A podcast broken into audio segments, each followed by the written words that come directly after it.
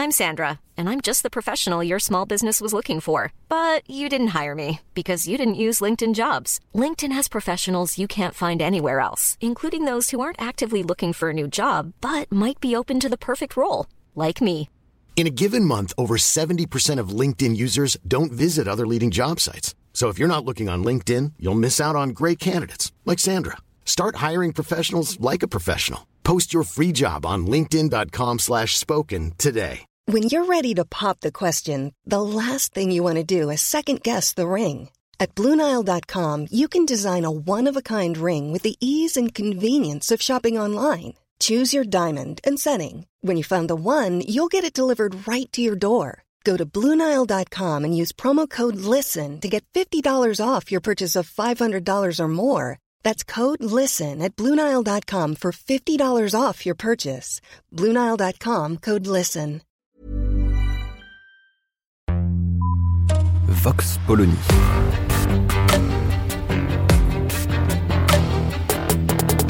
L'actualité vue par la directrice du magazine Marianne, Natacha Polony.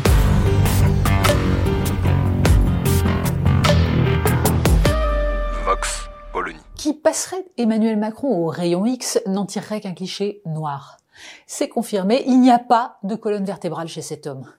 La comédie de boulevard qu'a été l'arrivée de Gabriel Attal à Matignon en est la dernière confirmation. Emmanuel Macron, alchimiste politique, réinvente à chaque nomination la pierre philosophale qui transforme l'or en plomb. En l'occurrence, Gabriel Attal à Matignon, ça pouvait avoir un sens. Peut-être même était-il possible de faire oublier aux enseignants le mépris dont ils font l'objet, eux qu'on a fait passer de Jean-Michel Blanquer à Papendiaï, son opposé absolu, avant de leur offrir donc un jeune communicant brillant qu'on leur retire du coup au bout de cinq mois? Peut-être était-il possible de s'employer à reconstituer cette communauté nationale que chaque événement politique, chaque crise nous montre un peu plus fragilisée. Michel Rocard, au sortir de Matignon, avait exprimé l'idée qu'il faudrait un Premier ministre qui soit en même temps ministre de l'Éducation nationale pour signifier aux Français qu'il n'y a pas d'enjeu plus important. Un levier pour parler du projet républicain d'émancipation par le savoir, par l'effort et par le mérite, pour dire aux Français qu'il n'y a pas de démocratie sans renouvellement des élites et pas de communauté nationale sans citoyens éclairés. Oh mais bien entendu, mais le voilà le projet d'Emmanuel Macron.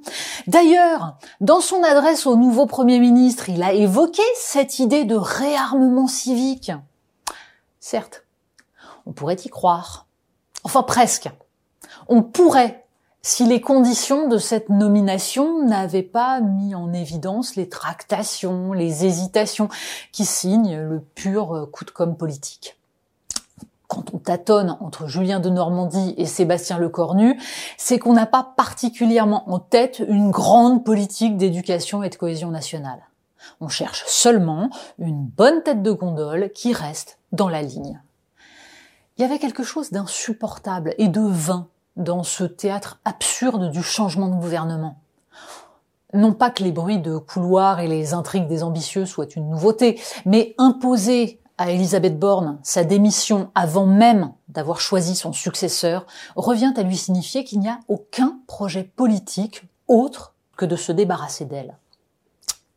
Ce qu'elle a bien compris, d'ailleurs, puisque sa lettre de démission est loin du never explain, never complain que les commentateurs lui prêtaient complaisamment le bon vouloir du prince, qui ne daigne même pas informer les divers ministres de leur sort, comme s'il n'y avait pas derrière des individus travaillant sur des dossiers, tentant de mettre en œuvre des politiques, aboutit à l'exact inverse de l'objectif souhaité. Non pas donner l'image du souverain tout-puissant, mais afficher l'indécision, l'absence de vision, et in fine l'abandon de la conduite de l'État à une administration qui est rendue toute puissance par la faiblesse des ministres. Il y a 18 mois déjà, la nomination d'Elisabeth Borne avait été d'emblée vidée de toute substance par le fait qu'elle était ouvertement un second choix, Catherine Vautrin ayant été retoquée par le secrétaire général de l'Élysée et véritable Premier ministre, Alexis Collère. Un an et demi plus tard, on n'est pas plus avancé sur les projets d'Emmanuel Macron pour les trois ans à venir. Tout au plus aura-t-on compris qu'il s'agit de faire du vieux avec un jeune. Les politiques conservatrices qui plaisent tellement aux électeurs retraités, hein, préservation de l'ordre et surtout de leur patrimoine, seront tellement mieux portées par un jeune ambitieux, si doué en com.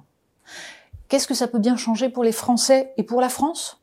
Bah, La question visiblement euh, apparaît très accessoire. Emmanuel Macron, trop occupé à se déguiser en boxeur pour jouer les coachs sportifs, n'a sans doute pas eu le temps de se demander quels étaient les grands dossiers qui mettaient en jeu l'avenir du pays.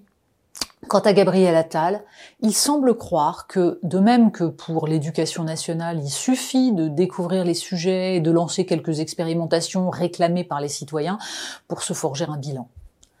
Après tout, voilà sept ans qu'une politique du logement et un plan d'aménagement du territoire auraient pu et auraient dû être lancés. Bon, donc ça peut encore attendre un petit peu. L'urgence semble d'opposer au jeune Jordan Bardella l'image du jeune Gabriel Attal pour que les élections européennes ne soient pas le fiasco annoncé. Là non plus, pas question de débattre du fond, de la politique industrielle et agricole, de la manière de contrer le protectionnisme américain ou des choix en matière d'énergie et de défense, hein, ce qui aurait sans doute comme effet magique de faire apparaître les limites du brillant président du Rassemblement national, mais ce genre de considération n'effleure pas les journalistes qui l'interrogent on se contentera de jouer le grand combat du bien contre le mal, le référendum pour ou contre la paix et la démocratie. Le nouveau Premier ministre a déjà largement fait la preuve de sa compréhension du jeu médiatique.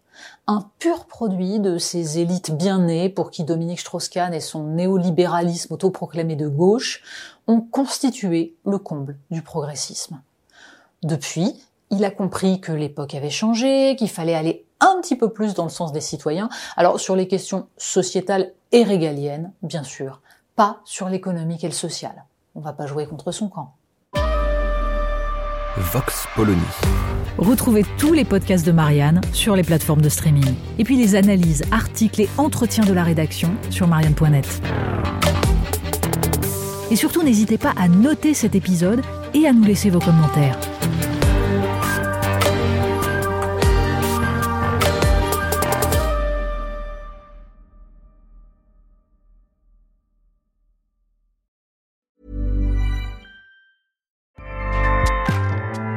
ACAST powers the world's best podcasts. Here's a show that we recommend.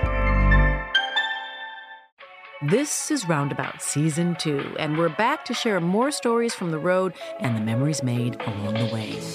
We're talking rest stops, if we're stopping to get gas. You will be timed. you will be for sure.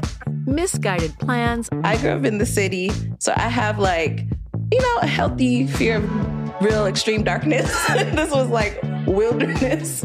A lot of laughs. Y'all weird, but you, yeah, you, you were different. Like you were real different, bro. I can't really put my finger on it. And so much more. Just goes to show that unexpected yeah. things sometimes are the best when it comes to a road trip.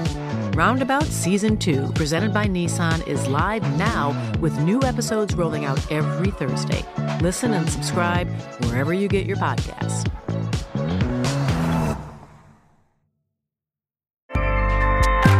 ACAST helps creators launch, grow, and monetize their podcasts everywhere. ACAST.com.